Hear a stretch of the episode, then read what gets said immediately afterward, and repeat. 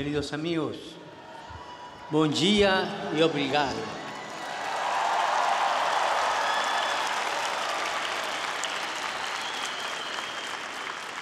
Gracias al patriarca de Lisboa por su palabra, a Monseñor Aguiar y a todos ustedes por haber trabajado tanto y también hicieron posible estos días inolvidables. Han trabajado durante meses, discretamente, sin ruido ni protagonismo, para que todos pudiéramos estar aquí cantando juntos.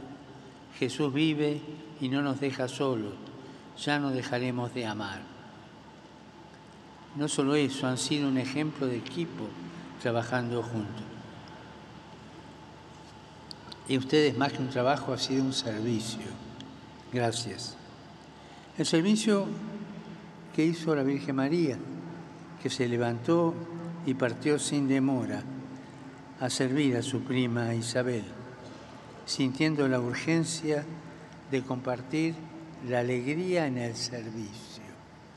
Compartir la alegría y el servicio. La alegría en el servicio. Pensemos en saqueo que se subió a un árbol para ver a Jesús y se bajó rápido. Algo lo había tocado. Quería encontrar a Jesús y recibirlo en su casa. Pensemos en las mujeres, en los discípulos que en Pascua corrieron del cenáculo a la tumba y dieron, volvieron para anunciarles a los demás que Cristo había resucitado. Quien ama no se queda de brazos cruzados. Quien ama, sirve. Y quien ama, corre a servir. Corre a entregarse en el servicio de los demás. Y ustedes corrieron, ¿eh? Corrieron bastante en estos meses.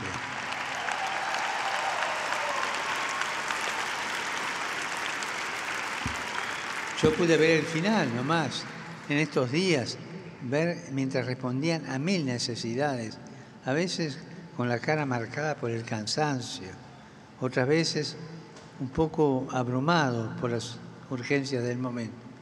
Pero siempre noté una cosa, que tenían los ojos luminosos, luminosos por la alegría del servicio. Gracias.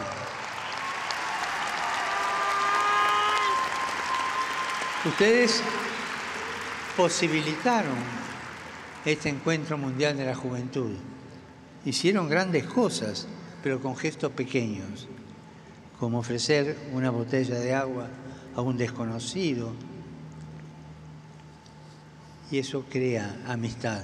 Ustedes corrieron mucho, pero no con la carrera frenética y sin rumbo que a veces es la que nos pide este mundo. No, ustedes corrieron de otro modo corrieron una carrera que lleva al encuentro con los demás, para servirlos a los demás en el nombre de Jesús. Y ustedes vinieron a Lisboa para servir y no para ser servidos. Gracias, muchas gracias.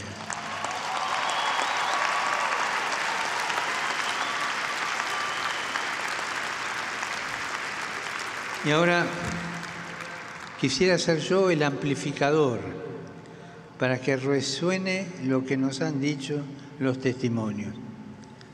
Los testimonios de Chiara, Francisco y Felipe.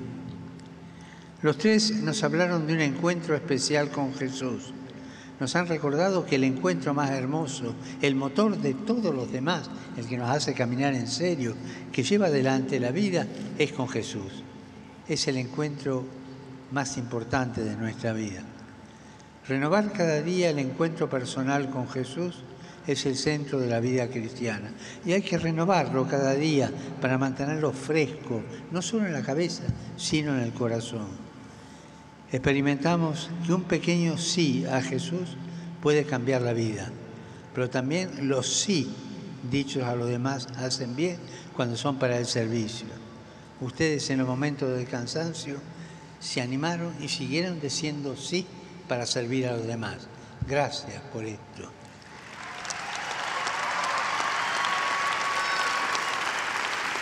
Y tú, Francisco, dijiste que aquí has encontrado algo que necesitabas y que ni siquiera buscabas.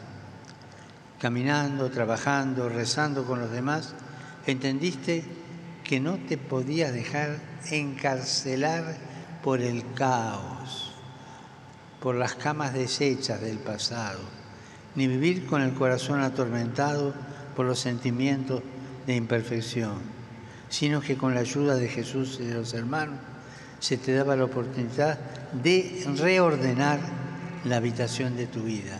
Y esto es muy hermoso. Esta jornada sirve, ayuda tanto para reordenar nuestra vida. ¿Por qué? ¿Por la jornada? No, por Jesús que está acá en medio de nosotros y se nos muestra. Para poner en orden nuestra vida no sirven las cosas, no sirven las distracciones, no sirve el dinero. Es necesario dilatar el corazón. Y si ustedes dilatan el corazón, van a poner en orden la vida de ustedes. No tengan miedo, dilaten el corazón.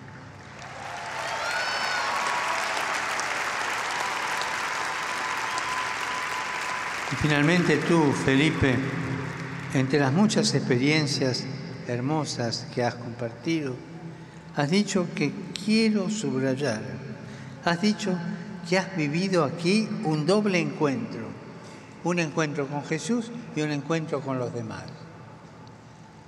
Encontrarte con Jesús y encontrarte con los demás. Y esto es muy importante.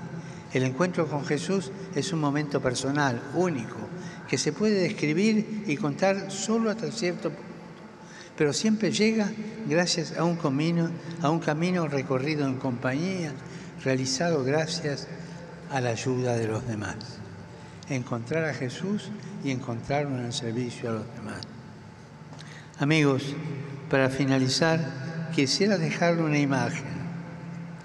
Como muchos de nosotros sabemos, al norte de Lisboa hay una localidad Nazaret, donde se pueden admirar olas que llegan hasta 30 metros de altura y son una atracción mundial, especialmente para los surfistas que las desafían.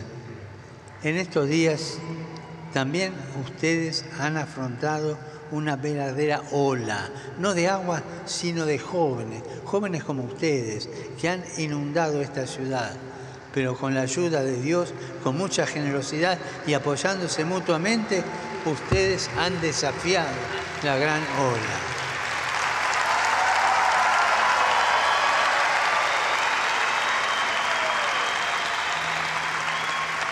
Ustedes han desafiado esta gran ola.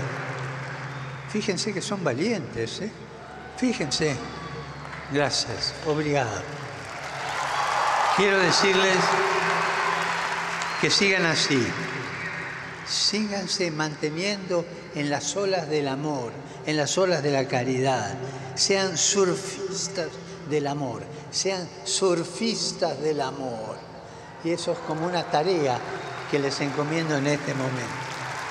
Que el servicio que el servicio que han hecho a esta Jornada Mundial de la Juventud sea la primera de muchas olas de bien y cada vez serán llevados más alto, más cerca de Dios y esto les va a permitir desde una mejor perspectiva ver el camino de ustedes.